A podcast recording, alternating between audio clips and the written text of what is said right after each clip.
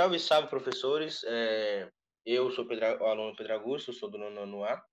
É, estamos fazendo um podcast sobre alguns temas. A gente vai começar com o tema O século XXI no Brasil e no mundo, que é sobre matérias de geografia. E Felipe Monteiro vai explicar mais sobre esse tema para a gente. A estimativa para o meio do século é que a maior parte da economia global estará concentrada nos países conhecidos como BRICS, Brasil, Rússia, Índia, República Popular da China e África do Sul. Em termos de comportamento, o mundo ocidental caracterizou-se pela secularização. Em escala global, verifica-se o aprofundamento do processo de globalização da economia e da informação, potencializado sobretudo pela revolução digital, que, embora tivesse início ainda no fim do século XX, tornou-se efetivamente uma revolução no século XXI. Também é marcado pela revolução dos telefones celulares, telefone móvel, em português europeu, que passaram de um simples dispositivo com tela monocromática alfanumérica que recebe várias chamadas e escreve breves mensagens, usando teclas numéricas físicas para tornar-se um dispositivo multifuncional, chamado smartphone, com uma tela sensível ao toque que já em muitas ocasiões substitui até os microcomputadores e os laptops, ajudando a levar a internet em até lugares mais baixos de índice de desenvolvimento humano, em zonas com conflitos seculares. Obrigado, Felipe. Então, é, agora pulando para o tema de história, que é neoliberalismo e globalização, a gente vai começar com o neoliberalismo, que Emily Lavini vai explicar mais é, para a gente o conceito de neoliberalismo. Olá, meu nome é Emily, eu estou aqui para explicar um pouquinho sobre neoliberalismo. O neoliberalismo é uma doutrina proposta por economistas franceses, alemães e norte-americanos. Na primeira metade do século XX, voltada para a adaptação dos princípios do liberalismo clássico. As agências de um Estado regulador e assistencialista que deveria controlar parcialmente o funcionamento do mercado. É uma doutrina desenvolvida a partir da década de 1970, que defende a absoluta liberdade de mercado e uma restrição à intervenção estatal sobre a economia, só devendo estar ocorrer em setores imprescindíveis e ainda assim no grau mínimo. É, então, Emily, é, já que você explicou um pouco sobre o conceito de neoliberalismo, você poderia explicar as características do neoliberalismo? Em geral, podemos dizer que as características do neoliberalismo, de acordo com as teorias dos estudiosos da escola austriaca, são o enfraquecimento do Estado, diminuição drástica da participação estatal na economia. Os teóricos neoliberais defendem a mínima cobrança de impostos e a privatização dos serviços públicos. Então, já que você explicou para a gente o conceito e as características do neoliberalismo, você poderia explicar para a gente a interligação entre, o, entre a globalização e o neoliberalismo?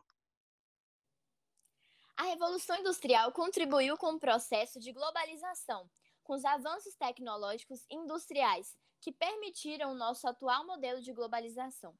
O neoliberalismo vai criar as condições políticas para o atual estágio de globalização.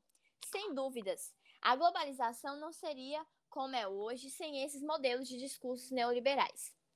Esse neoliberalismo teve como objetivo as aberturas dos mercados, a redução do protecionismo.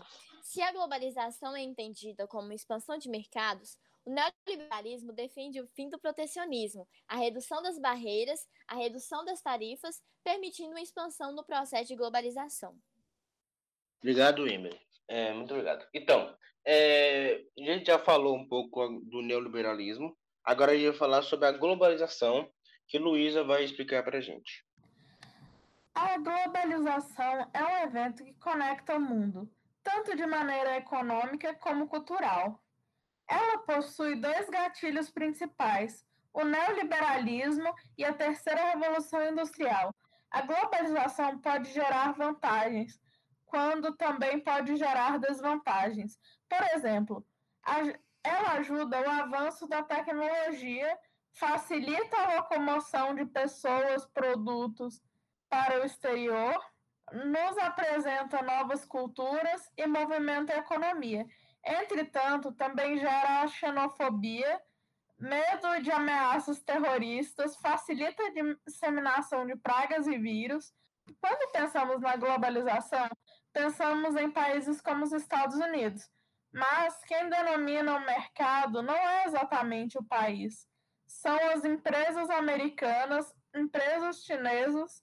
Por exemplo, você pode ver os produtos de sua casa. Verá que há uma grande variedade de nacionalidades nos produtos, que vem devido à globalização. Ok, muito obrigado, Luísa, por explicar para a gente a globalização.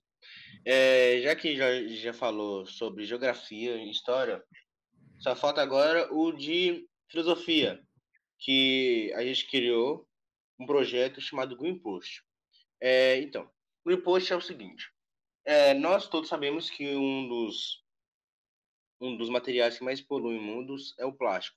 Então, ao invés de nós atrapalharmos nosso planeta, sujarmos nosso planeta com o plástico, é, nós pensamos em um projeto que, ao invés de pegar o pó de creme, de manteiga, maionese, sei lá o que, assim por diante, coisas plásticas, é, a gente reduzir esse número e joga, é, reduzir esse número e ajudar o meio ambiente. Ajudar o meio ambiente com esses plásticos, esses materiais que são jogados no lixo de forma irregularmente. Então, nós, os criadores, queremos expandir mais esse projeto para chegar em outras cidades, estados, é, países e assim por diante. Esse projeto, é, inicialmente, partiu do nosso colégio, mas já se espalhou para algumas escolas de Montes Claros. Então, Felipe, sobre o nosso projeto, o que você acha desse nosso projeto? Ele é uma ótima ideia. Em vez de pegarmos essas vasilhas, esses potes de manteiga e tal, e jogar pela, para o meio ambiente, a gente usa eles para combater problemas como o aquecimento global. E você, Pedro, como você acha que esses projetos, como você acha que esse projeto poderia ajudar no meio ambiente? Mano, vamos lá. O Green é o seguinte: é, a gente só não vai tentar tirar plásticos dos oceanos, das águas, não. O Post é um projeto que se estende principalmente na natureza. É, por que a gente planta, planta Por causa da fotossíntese que traz oxigênio para a gente. Da, como você falou aí, da, do aquecimento global e outras coisas, das erosões. É, eu estava fazendo algumas pesquisas que em 2050 vai ter mais plástico do que peixe no mar. Isso é bastante preocupante, porque vai acabar com nossa vida, mari, vida marítima. É, alguns corais já estão morrendo, muitos corais já estão morrendo, principalmente no Brasil, que hoje zero, ninguém mais liga para isso. Isso é muito triste, velho. É, e é isso, nosso, o nosso projeto é esse, de tentar deixar nosso mundo mais bonito, nosso mundo mais belo, para a gente não precisar mudar de outro planeta, mudar daqui, ser outras pessoas, tá ligado?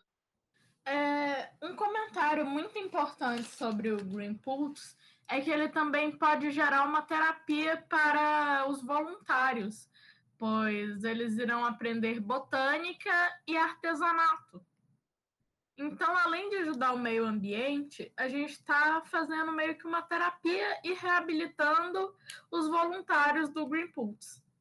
Muito, muito legal esse comentário, seu Luísa. Então, é isso o nosso podcast um podcast simples, mas muito objetivo. Um podcast rápido, mas objetivo. Esse é o objetivo, foi apresentado por mim, Pedro Augusto, Emily, Felipe Monteiro Luísa.